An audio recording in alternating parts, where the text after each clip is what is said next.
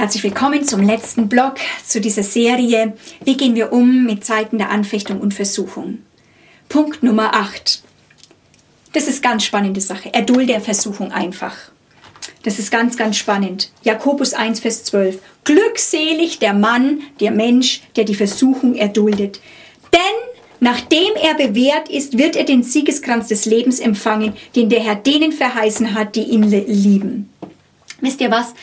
Ähm, Erdulden von diesen Versuchen ist ein ganz, ganz großer Anteil, ähm, wo man einfach sagt, äh, ich muss das jetzt aushalten. Manchmal können wir diese Sachen wegtreiben oder auch gebieten. Jetzt, das weicht jetzt im Namen Jesus Christus. Aber manchmal müssen wir einfach sagen, okay, ich sage, ich stimme nicht dem ein, aber ich erdulde es einfach.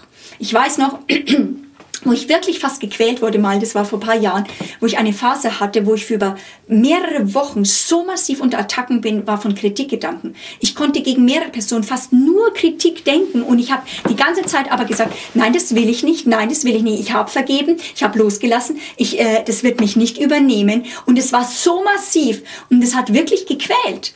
Und es war äh, wie nicht die Kraft da, das mit zack sofort mit einem Schlag zu überwinden. Aber nach diesen Wochen, ich weiß es nicht an, äh, mehr, an welchem Tag es war, ich werde es nie vergessen, wo es innerhalb von Sekunden plötzlich war, zack, es war weg. Wo ich auch im Nachhinein erstmal wusste, das war eine Anfechtung. Das war so eine Anfechtung, mich reinzubringen, dass ich bitter werde, dass ich dem Raum gebe. Aber ich habe den, der, da drin habe ich Gott sei Dank äh, stehen können, weil Jesus geholfen hat. Aber manchmal müssen wir das wie aushalten. Wir wissen manchmal nicht, wie lange es dauert, aber das Ziel ist oder die, die Wahrheit ist, es, es, es dauert nicht ewig. Also es hat auch bei dem Punkt mehrere Wochen nur gedauert, aber es war für mich eine sehr lange Zeit, aber es war auch nicht ewig. Es war dann weg und das ist total genial. Erduld es einfach äh, und bring alle Qualen und sag, Jesus, du weißt, dass ich das nicht will. Ich gebe das hin, das quält mich auch diese Gedanken, aber ich bin so dankbar, dass ich nicht mehr diese Art von Gedanken denken muss. Ich bin eine neue Schöpfung. Ich habe Gedanken der Liebe und der Gnade und das bin ich. Das ist meine DNA. Das gibt dir Zuversicht. Okay? Neuntens, Ganz kurz, ist auch eine wichtige Strategie. Fliehe Versuchung. Dort ist äh, 1. Mose 39, 11 und 12, so in diesem Bereich von äh, die Geschichte von Josef. Der hat nicht gesagt, ich widerstehe der, der hat nicht geredet, der hat gesagt, ja, das halte ich aus. Er ist einfach geflohen von der Frau von Potiphar. Manchmal denken wir, ja, wenn ich jetzt so voll im Geist bin, dann kann ich an diesen äh, vielleicht, vielleicht Pornosachen vorbeigehen und ich kann einfach, ja, das macht mir überhaupt nichts aus. Nein, wenn es dich anmacht, wenn du merkst, es drückt was rein, dann geh einfach dort nicht hin, flieh. Wenn du merkst, bestimmte Sachen machen dich an, dann setz dich denen einfach nicht aus. Ja, aber ich müsste stark sein. Nein, musst du nicht fliehen. Du musst dich denen nicht aussetzen. Wo du merkst, du bist dem nicht stark genug, dem, äh, dem Stand zu halten, dann setz dich dem nicht aus. Ganz, ganz wichtige Strategie in Zeiten von Versuchung oder Anfechtung. Zehnter Punkt. Ganz schön viel. Murre in dieser Zeit und seufze nicht wieder deine Geschwister. Werde nicht bitter, sondern jage dem Frieden nach und der Heiligung. Das finde ich ganz, ganz spannend. Ähm, wir sollen, ähm, wir sollen nicht ereifern uns um die Sünde, wir sollen dem Frieden nachjagen mit unseren Geschwistern. Gib Bitterkeit keine Chance. Gnadenmangel bedeutet nur, du hast nicht genommen aus dem, der, der Gnade vom Herrn, sodass eine bittere Wurzel es geschafft hat, in dir zu nehmen. Wenn das ist, wehr dich dagegen und sag, Vater, reiß es raus. Bitterkeit ist ein, ein Killer von aller Autorität. Du musst aber wissen, du hast Autorität. Ähm, versöhne dich, vergib, lass los. Lerne die Kraft des Loslassens. Da kann ich nicht tiefer drauf eingehen. Das äh, tun wir in anderen Blogs äh, uns damit beschäftigen. Elfter Punkt.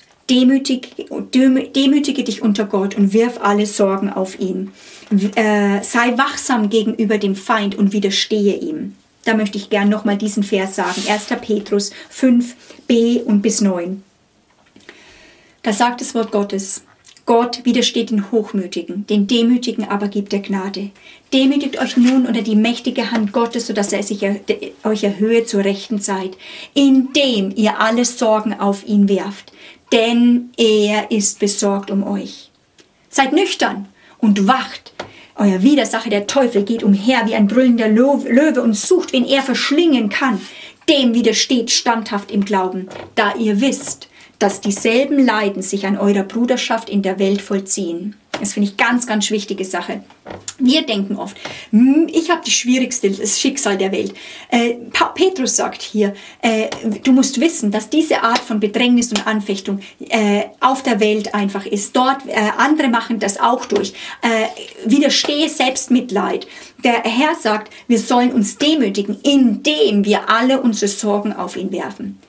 Wenn du Sorgen ständig kultivierst in dir, lebst du gegen Gott. Der Teufel baut sein Reich mit Sorgen und mit Furcht, so wie Gott sein Reich durch Vertrauen baut. Der Gegenspiele von äh, Glauben ist nicht Unglaube, sondern es ist Angst und Furcht und Sorge.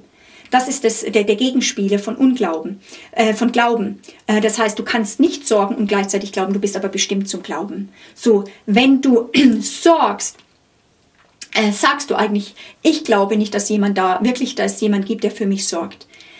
Die Sache ist, Sorgen in sich ist nicht schlecht. Einer muss sich sorgen. Und Gott sagt aber, ich verspreche dir, ich sorge mich, deswegen gebiete ich dir, du darfst dich nicht sorgen. Das ist einfach, also er sorgt sich aber für dich. Und die Frage ist, glaubst du dem? Vertraust du das für diese Situation? Ich möchte dich einfach so ermutigen. Hab Glauben in diesen Gott. Nicht in dich, nicht, dass du, nicht einmal, dass du ein Überwinder bist. Habe aber Glauben an deinen Jesus. Habe Glauben, dass er für dich überwunden hat. Habe Glauben an diesen Vater. Habe Glauben an diesen Gott, der wirklich mit dir ist. Der alles für dich getan hat, weil er sich für dich sorgt. Er umsorgt dich. Das ist ganz, ganz wichtig. Und dann als letzter Punkt, ganz, ganz wichtiger Punkt im Bereich von Christsein, lerne Selbstbeherrschung. Sprüche 16, Vers 32. Besser ein Langmütiger als ein Held, besser wer seinen Geist beherrscht, seine Gedanken beherrscht, als wer eine Stadt erobert. Eine äh, Sprüche 25, 28. Eine aufgebrochene Stadt ohne Mauer, so ist ein Mann ohne Selbstbeherrschung. Und dann sagt eben Paulus diese spannende Stelle, 2. Korinther 6, 4 bis 10. In allem empfehlen wir uns als Gottesdiener, im vielem Ausharren, in Standhaftigkeit und Geduld, in Bedrängnissen, in Nöten, in Ängsten, in Schlägen, in Gefängnissen, in Tumulten, in Mühen, in Wachen, in Fasten, in Reinheit, in Erkenntnis, in Langmut, in Güte und Heiligen Geist, in ungeheuchelter Liebe, im Reden der Wahrheit, in der Kraft Gottes, durch die Waffen der Gerechtigkeit zur Rechten und zur Linken, durch Ehre und durch Unehre, durch böse und gute Nachrede. Beides. Es ist nicht nur gute Nachrede, auch durch böse. Oder wenn Leute uns manchmal äh, schlecht über uns reden, auch darüber kann Gott geehrt werden, wenn du bei ihm bleibst. Als Sterbende und siehe, wir leben. Als Gezüchtigte und doch nicht getötet. Als Traurige, aber alle Zeit uns freuend. Als Arme, aber viele reich machend. Aber als Nichtshabend und doch alles besitzend. Gott möchte ein Überwinderleben in uns hervorbringen. Ich habe nur diese in ganz kurzer Form mal nur angerissen, zwölf Strategien, wo die Bibel ganz realistisch damit umgeht. Solche Zeiten gibt es und wie sollen wir da drin trainiert werden, uns da drin zu bewegen. Ich möchte nochmal beten, dass der Heilige Geist dir Gnade gibt, in solchen Zeiten standhaft zu bleiben, deinen Glauben festzuhalten. Warum? Weil du Eigentum bist von diesem Gott weil du es zu deinem Lebenszeugnis gemacht hast, dass du sagst, ich bekenne, dass dieser Jesus, dass dieser Gott jetzt auch ausreicht, genau für die Situation, für meine Welt, für meine Situation hier und jetzt. Vater, ich danke dir, dass du uns nicht hilflos lässt, sondern du bist mittendrin Du erziehst uns, du stärkst uns, du gibst uns alles, was wir brauchen in solchen Zeiten. Ich bete, Vater, fast um eine Predigtsalbung für jeden Einzelnen, der das hört, dass, es, dass sie lernen, dass, wenn sie ganz allein sind, sich selber das zu predigen in so einer Zeit. Dass sie das Wort Gottes applizieren in ihre Seele, sodass sie nicht allein bleibt. Ich danke dir für dich, Heiliger Geist, der uns in all diesen Zeiten als Helfer gegeben ist. Und danke, dass wir einen Siegeskranz bekommen. Darauf freuen wir uns schon. Amen.